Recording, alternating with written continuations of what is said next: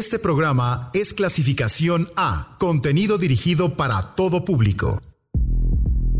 La teoría de los seis grados de separación plantea que una persona puede estar conectada con cualquier otra en el mundo a través de una cadena de conocidos que no excede cinco intermediarios. Si lleváramos esta teoría al plano de la música, ¿será posible relacionar de alguna forma artistas, géneros y canciones por muy alejados que puedan aparentar ser? La idea es comprobar que sí.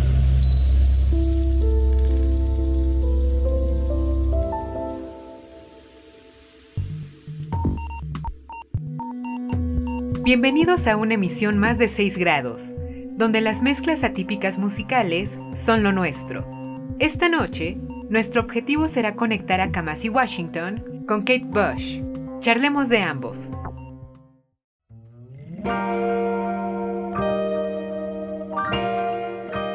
La crítica lo ha apodado el Mesías del Jazz.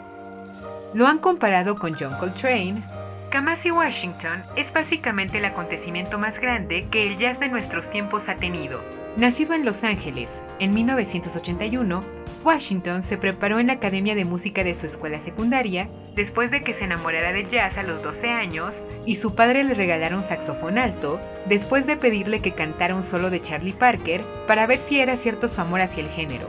Y una vez que más adelante ingresó al departamento de etnomusicología de la UCLA, su genialidad comenzó a brillar tocando al lado de importantes como Kenny Burrell, Billy Higgins y Gerald Wilson, cosa que le permitió llamar la atención gracias a la expresividad de su saxofón, del que mucho se ha hablado como el canal a través del cual el músico otorga a su interpretación una experiencia espiritual y trascendente. Su primera grabación en solitario se lanzó en 2015, The Epic, que fue aclamado por todos los medios musicales de peso y que consumó su figura como una virtuosa que estaba transformando el jazz del siglo XXI en algo accesible que lleva al género a otro nivel. Sin contar que el disco contó con participaciones de otros grandes como Ronald Brunner Jr. y Thundercat. Después llegó en 2017 el EP Harmony of Difference, que igualmente fue elogiado y que además trajo una de sus composiciones más importantes, Truth, Posteriormente, en 2018 llegó otro disco de aclamación universal, Heaven and Earth, que es hasta ahora su trabajo más respetado, a través del cual el saxofonista logra, según la crítica, revelar sus ideas acerca de la creación del universo en compañía de sonidos afrofuturistas que juegan con contrastes sonoros coloridos y permiten armar un sonido que si bien remite por momentos a la escuela clásica y tradicional del jazz, también le da giros sonoros que contrastan y dan frescura al género.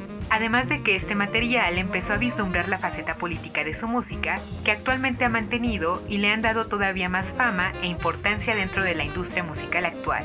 Amante de la tradición musical afroamericana, que ha incorporado en su estilo desde gospel, blues, doo-wop, funk, soul, hip hop, Kamasi ha tocado al lado de artistas como Herbie Hancock, Nas, Snoop Dogg, Saint Vincent, Flying Lotus, Raphael Sadiq y muchos más que le han convertido en un titán del que seguro escucharemos más maravillas.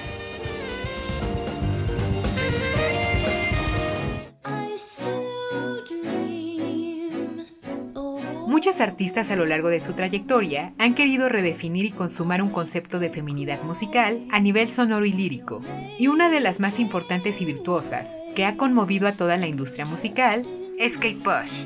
Originaria de Kent, Inglaterra, Kate fue descubierta a los 15 años por David Gilmour de Pink Floyd quien quedó maravillado por su hipnótica voz, que envuelta en sensualidad logró consumar una experimentación que a nivel audiovisual trazó un antes y un después en la música hecha por mujeres, y ha sido inspiración para nombres relevantes como Björk, PJ Harvey, Goldfrapp, Tori Amos, Saint Vincent y muchos más que han hallado en su música el epítome de la feminidad, como bien dijo alguna vez Peter Gabriel.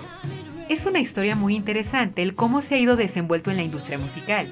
Si bien fue descubierta muy joven y casi de manera inmediata, Emi se interesó por ella y le ofreció un contrato, su primer disco tardó tres años en crearse, pues en ese transcurso de tiempo, Kate recibió clases de danza, canto y mímica para enriquecer y profundizar en su quehacer artístico. Que rindió bastantes frutos porque a la llegada de The Kick Inside de 1978 voló la cabeza de todos que una joven de 19 años pudiera crear baladas románticas al mismo tiempo que fusionar rock psicodélico con reggae, folk y pop que rompiera el molde de lo que en la época estaba de moda. Además de que con la llegada de Wuthering Heights su sencillo más famoso del disco, cautivó al público con su video musical en donde aparece como un espectro, bailando atormentado a través de la niebla, que recibió por cierto elogios de David Bowie, percibiéndola como si un alma en pena se hubiera fusionado con el amo del teatro musical. Años más tarde, llegó Never Forever en 1980, que fue compuesto y grabado casi en su totalidad con sintetizadores y cajas de ritmo, que cambió su forma de hacer pop, incorporando también sonidos estilo medievales y orientales. Más adelante llegó el aclamado Hounds of Love, considerada su obra más importante, que incluyó canciones famosas de la cantante como Running Up That Hill, Cloud Busting y The Big Sky, y además lució como nunca su rango vocal y su emotividad. Con otros cinco discos más, Kate Bush se ha consagrado como una maestra de la música, hecha por mujeres, que a lo largo de estos años ha maravillado con sus universos oníricos, fantasiosos, experimentales, apasionados y profundos, que han dejado una huella permanente que seguramente pocas o nadie más podrá igualar. Kamasi Washington y Kate Bush. Iniciamos escuchando Wuthering Heights de Kate Bush, seguida de Street Fighter Mass de Kamasi Washington.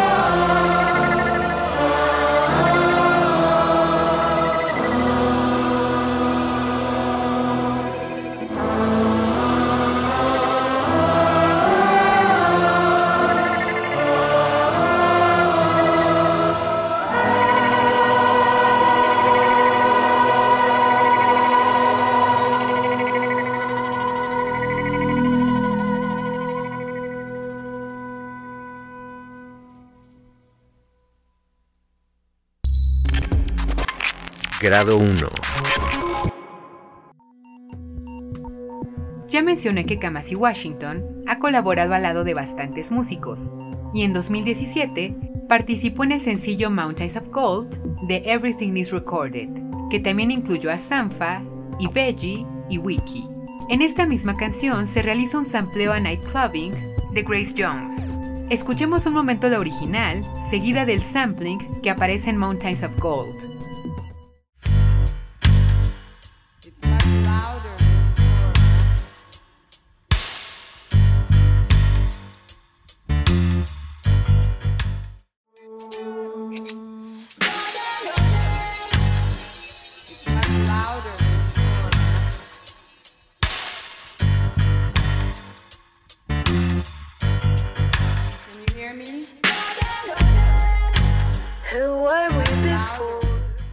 Ahí lo tienen. Vamos con algo de Grace Jones. I've seen that face before, Libertango.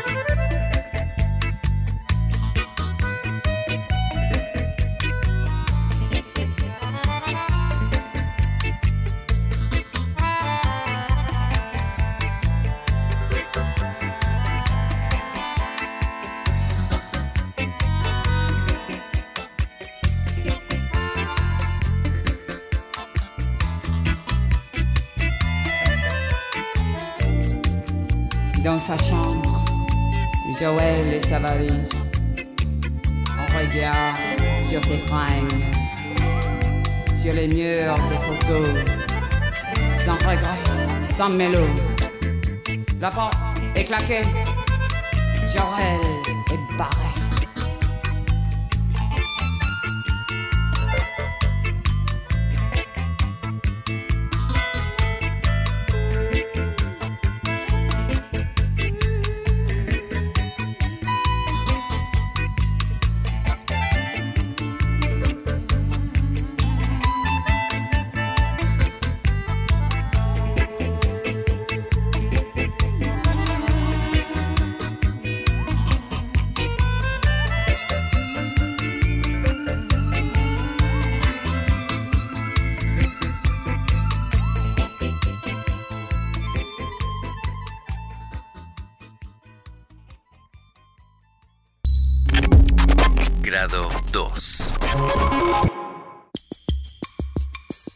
Nacida en Jamaica en 1948, Grace Jones llegó a este mundo para conquistarlo. Creció en un hogar religioso en el que se practicaba el Evangelio de manera radical y dicho acontecimiento incitó que desde muy joven le llegara la rebeldía y fuera en contra de bastantes convencionalismos. Especialmente cuando a los 13 años su familia se mudó a Nueva York y en los 60 se inmiscuyó en la cultura hippie viviendo en comunas y administrándose droga con frecuencia, especialmente LSD, desde que tenía 15 años. Cuando cumplió 16 años, fue descubierta por una agencia de modelaje, y aunque en Estados Unidos su físico no gustó, en 1970 se convirtió en toda una figura famosa cuando llegó a París, en donde recibió contratos con diseñadores de la talla de Yves Saint Laurent, Claude Montana o Kenzo Takat, que quedaron encantados con su imagen andrógina. Sin embargo, esto no fue suficiente para ella, porque realmente lo que deseaba era cantar. Y persiguiendo este deseo, fue que en 1977 lanzó su primer disco, Portfolio, que ahondado a sus dos próximos, Fame, de 1978, y Moose, de 1979, se consolidó como un fenómeno de la música disco que se escuchaba en varias partes, y una vez que regresó a Nueva York, su relevancia empezó a aumentar, especialmente cuando se volvió en una íntima de Andy Warhol. E igual esta fama incrementó con la llegada de su disco Nightclubbing, donde su nombre se dio a conocer en el mundo entero y se colocó como toda una diva de los 80s. Durante esa década sacó cuatro discos más, pero la música en ese tiempo quedó medianamente desplazada porque empezó a dedicarse a la actuación, y una vez terminados los 80s, poco a poco se fue alejando de los reflectores, aunque no se ha mantenido totalmente en silencio. A lo largo de estas últimas décadas ha participado en videojuegos, sacó otro disco en 2008 y se cuenta que próximamente la veremos de nuevo en los escenarios. Tendremos que esperar. Grace Jones a lo largo de su trayectoria musical ha realizado varios covers, incluido el de She's Lost Control de Joy Division. Escuchemos un fragmento de la original, seguido de otro más del cover de Jones.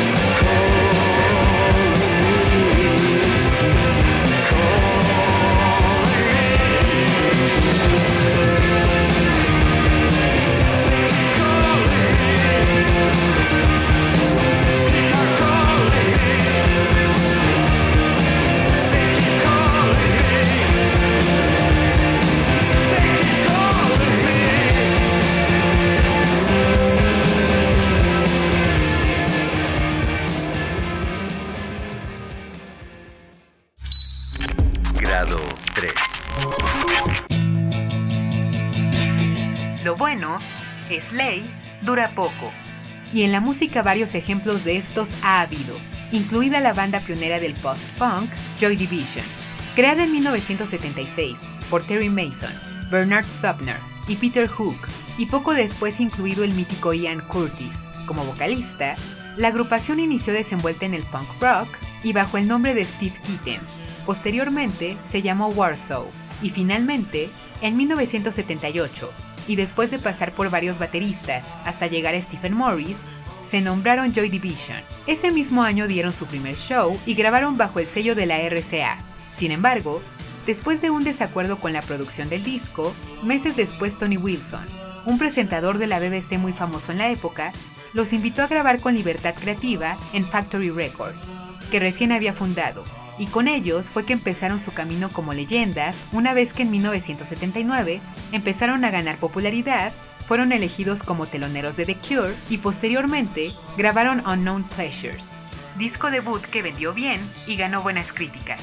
Todo pintaba ir a la perfección, pero no se contaba con que Ian Curtis empezaría a tener crisis emocionales derivadas de un mal matrimonio, depresiones, mala salud que incluía convulsiones y ataques de epilepsia, las responsabilidades de ser padre a su corta edad, el adulterio que estaba cometiendo con una periodista, el peso de ser considerado una promesa de la música, Curtis era un atormentado que si bien le dio ese toque oscuro a la música de Joy Division, que les dio un distintivo y consolidó un estilo emotivo, visceral, intenso, que terminó nombrándose post-punk, lo cierto es que el éxito estaba destinado a durar poco.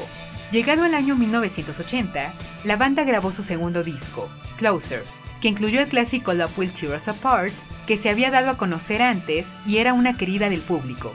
Sin embargo, al ver Curtis que su salud no mejoraba, pese a recibir atención médica, sentir que las presiones con la banda aumentaban, su amor por la bebida y el cigarro, y sufrir cambios de humor radicales, después de dos intentos previos de suicidio, finalmente lo consolidó ahorcándose en la cocina de su casa el 18 de mayo de ese año, a unos días de viajar a Estados Unidos para su primer gira en tierras americanas, con esto marcando el fin de la banda. Su legado se mantiene vigente, y sus dos discos forman parte importante de la historia de la música, y artistas como The Cure, Interpol, Editors, Moby, Page Mode, Human League, por mencionar algunos, han sido influenciados por Joy Division, consagrada como una de las agrupaciones más grandes que ha dado Reino Unido. Homenajes realizados a Joy Division hay varios. Uno, por ejemplo, lo hizo Sufjan Stevens en su canción de Christmas Unicorn, que se emplea Love Will Tear Us Apart. Oigamos cómo se escucha.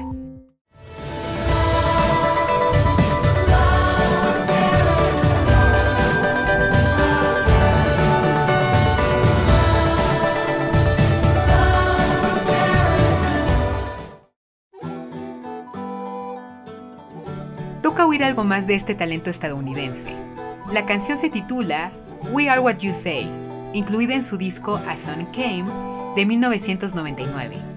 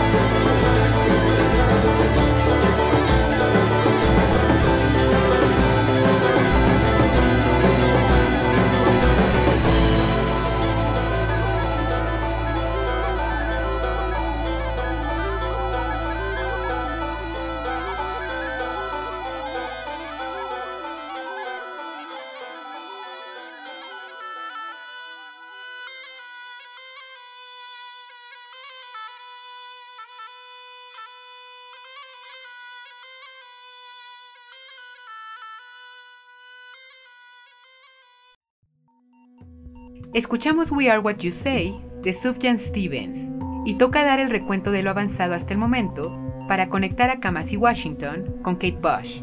Grado 1, Kamasi participó en la canción Mountains of Gold de Everything is Recorded, que incluye un sampleo de Night Clubbing de Grace Jones. Grado 2, Grace Jones realizó un cover de She's Lost Control de Joy Division. Grado 3, Sufjan Stevens samplea Love Will Tear Us Apart en The Christmas Unicorn. Continuemos. Grado 4. Si hay un artista que ha hecho un gran trabajo en el neofolk estadounidense, ese es Sufjan Stevens. Multiinstrumentista, nacido en Detroit en 1975, su carrera inició en el folk, y mientras aún se encontraba en la escuela, en 1999 lanzó su primer disco, A Sun Came, que tuvo buen recibimiento y exhibió un talento enorme que construyó todo un universo mítico donde lo fantasioso, tanto en cuestión lírica como musical, lució totalmente. Después, tras mudarse a Nueva York, su segundo disco se dio a conocer, Enjoy Your Rabbit, que para sorpresa de todos empezó a coquetear con lo electrónico, demostrando que su sonido no solo se limitaba al folk, sino también se alimentaba de otros géneros. Su talento es bien admirado, y cómo no va a hacerlo si ha llevado a cabo proyectos tan ambiciosos como realizar un disco por cada estado de su país para homenajear sus géneros musicales tradicionales, que si bien no completó y ha dicho no planea hacerlo, hizo un gran trabajo con Michigan e Illinois. Cuenta con un disco navideño poco convencional, compuesto de clásicos de la temporada y temas originales, que grabó de 2001 a 2006. También ha tenido otros proyectos, como The BQE, que fungió como una banda sonora, Sisyphus, o Planetarium, ha colaborado en música de bastantes músicos y a lo largo de ocho discos se ha movido por el indie folk, el rock alternativo, chamber pop, electrónica y otros más convirtiéndose en un destacado.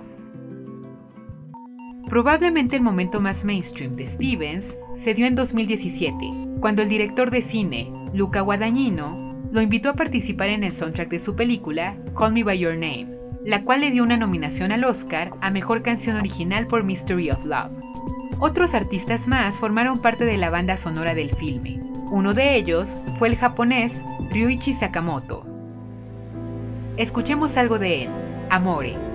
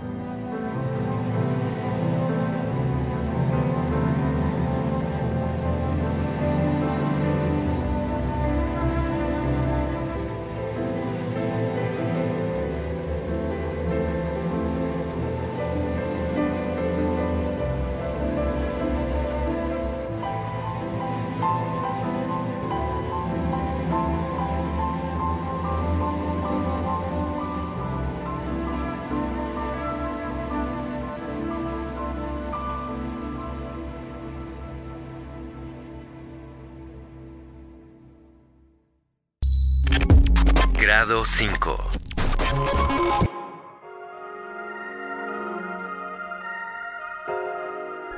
Ryuichi Sakamoto es uno de los más grandes genios japoneses de la música. Nacido en 1951, Sakamoto es compositor, productor, cantante, escritor, actor y activista. Su fama como músico comenzó a llegar en los 70s como miembro de Yellow Magic Orchestra, pioneros de la música electrónica que tuvieron fama internacional, y en 1978 lanzó su primer disco como solista, el experimental Thousand Knives of Ryuichi Sakamoto, en el cual fusionó la electrónica con música tradicional japonesa. Poco después, en 1980, lanzó B2 Unit, que fue parteaguas en el género electrónico al realizar experimentos sonoros que involucraron al synth pop, y de inmediato su fama comenzó a conocerse por todo el mundo, a tal grado de realizar las US Sessions, en las que colaboró con Frank Zappa, David Bowie, Adrian Belew y otros más. Pero el camino de Sakamoto en la música no se detuvo ahí. En 1983 incursionó en el ámbito cinematográfico componiendo la música para la película Feliz Navidad Señor Lawrence, y cuatro años más tarde ganó el Oscar, el Grammy, el Globo de Oro y muchos más premios por su trabajo en El último emperador de Bernardo Bertolucci, partitura que compuso al lado de David Byrne y lo volvieron un solicitado para realizar más música para cine. Algunos de los directores que lo han contratado para ejercer la profesión han sido Pedro Almodóvar, Brian De Palma y Alejandro González Iñárritu. Por si fuera poco, también ha compuesto óperas, hecho música para animes y videojuegos, no es exageración colocarle la etiqueta de genio.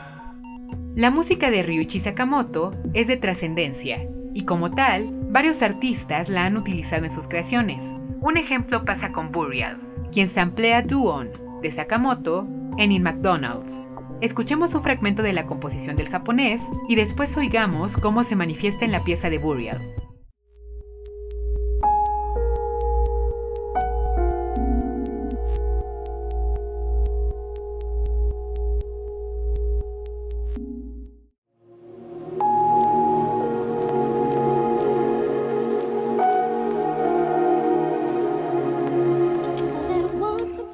Ahí está. Escuchemos en su totalidad esta composición de Burial, in McDonald's.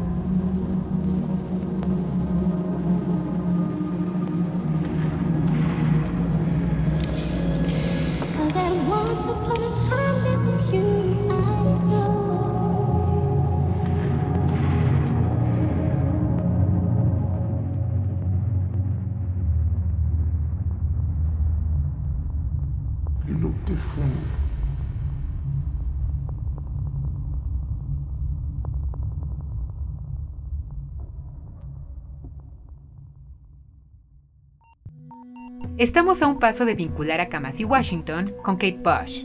Hagamos el recuento final del día. Grado 1. Kamasi Washington colaboró en la canción Mountains of Gold de Everything is Recorded, que contiene un sampleo de Nightclubbing de Grace Jones. Grado 2. Grace Jones hizo un cover de She's Lost Control de Joy Division. Grado 3, Sufjan Stevens samplea Love Will Tear Us Apart de Joy Division en The Christmas Unicorn.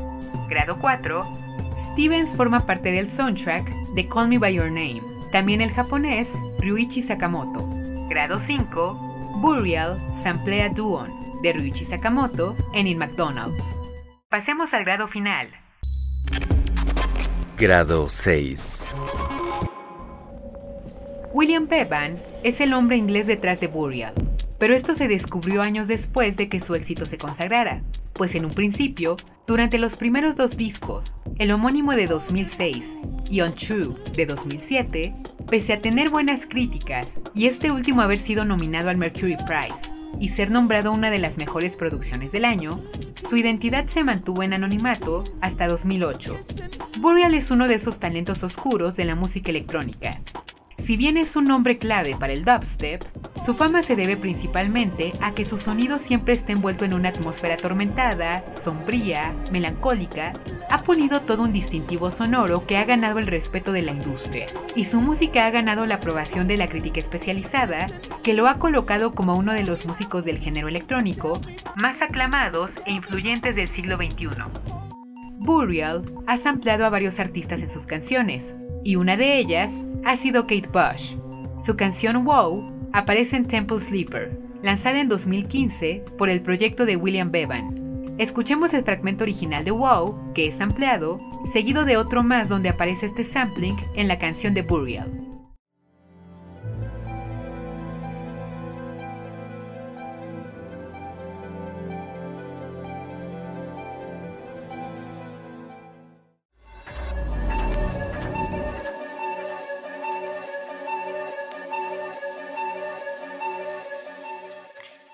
Conexión final establecida. Kamasi Washington y Kate Bush pueden estar conectados.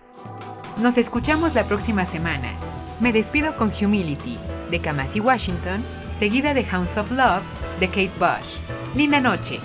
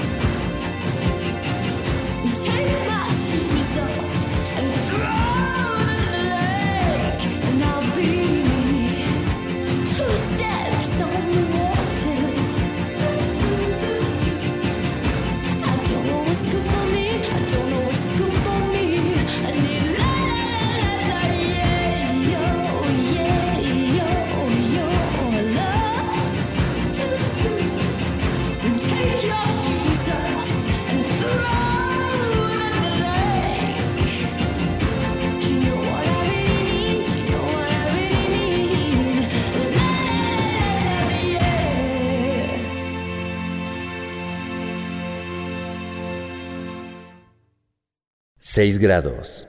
Vinculaciones musicales infinitas.